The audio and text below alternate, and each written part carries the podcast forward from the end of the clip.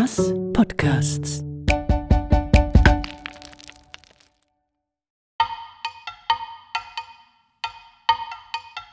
Sandsteinreich Bern Hörfolge 1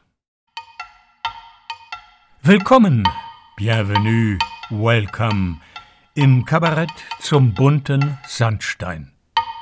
Am Mikrofon begrüßt sie Michael Schacht, begleitet von der Perkussionistin Maro Rieben mit ihren Soundscapes, Stonescapes, Steinschaften.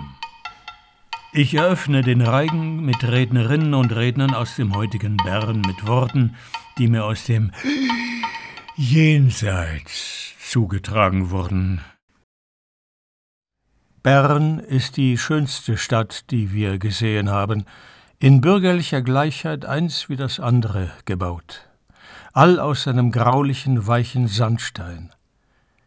Die Egalität und Reinlichkeit drinne tut einem sehr wohl besonders da man fühlt, dass nichts leere Dekoration oder Durchschnitt des Despotismus ist. Die Gebäude, die der Stand Bern selbst aufführt, sind groß und kostbar, doch haben sie keinen Anschein von Pracht, der eins vor dem anderen in die Augen würfe. Johann Wolfgang Goethe, 1779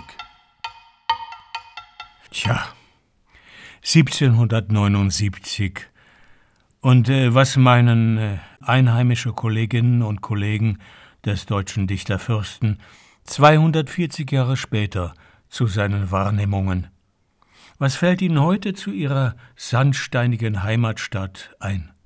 Wo lassen Sie sich kurz nieder, um Ihre Gedanken loszuwerden, Ihre Reden zu halten? Lorenz Pauli. Lorenz Pauli sitzt beim Käfigturm auf der neuen langen Bank die künftig anstatt der Betonpoller den Bärenplatz vor Amokfahrten schützen soll. Und guckt durch seine Brille zu Brille vielmal rüber. Eigentlich haben wir alle ganz, ganz tief innen ein Herz aus Stein. Aus Sandstein.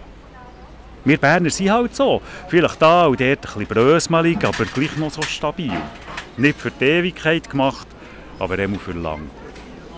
Wenn ich jetzt so durch die Gassen auf und ab gehe, denke ich, der Goethe hat schon recht gehabt, als er gesagt hat, die Häuser seien innen mehr, als sie außen scheinen.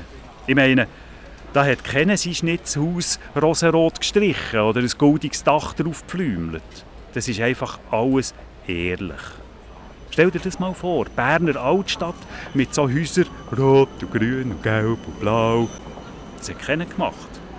Alles gleich, alles ehrlich, alles Sandstein. Und wenn es dann mal irgendwo zu fest bröselt, dann haben wir ja eben ein Herz aus Stein. Und für Stein.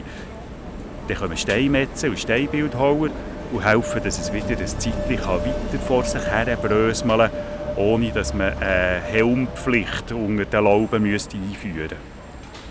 Manchmal gelustet es mich, meine Stadt anzulängen, sie zu streicheln. Und als ich einmal mein Herz aus Sandstein wieder durch die Gasse geschleift habe, habe ich hier einen Sandstein-Herzinfarkt bekommen. Käfigturm.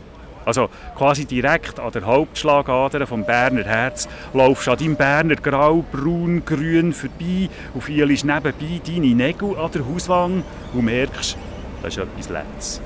Geht nicht. Geht gar nicht. Gang also nie beim Vielmann fielen. Dort hast du zwar die richtigen Fahrtöne am Haus, aber Sandstein ist das nicht. Das ist irgendwie Spanplatte. Oder was käme so. Das Grau stimmt total, aber nicht das Material. Gut, das fällt nicht wirklich auf. Dort wird ja sowieso gäng durch die Schlagadern gedrückt und kannst nicht bleiben stehen.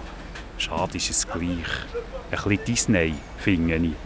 Aber im Gegensatz zu Disney bin ich hier sicher, hinter dieser Spanplatte, oder was Krebs das halt ist, bröselt ganz, ganz tief innen der richtig echt Sandstein vor sich her.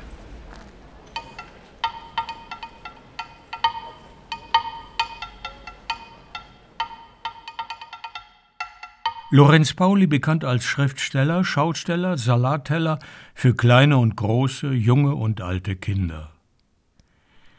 Wir begeben uns nun vom Käfigturm hinunter an die Speichergasse, bis dort, wo sie ins Bollwerk mündet.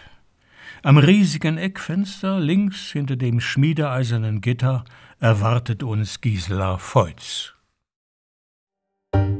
Sie hörten Sandsteinreich Bern. Kabarett zum bunten Sandstein. Redaktion, Regie, Produktion Pierre Kocher. Moderation Michael Schacht. Sandsteinreich Bern ist Teil von En masse Podcasts. Ein Hauptstadt-Kulturprojekt von Sonor, Hörmal, Rast und Mörb. Weitere Podcasts und Informationen auf enmasse.ch.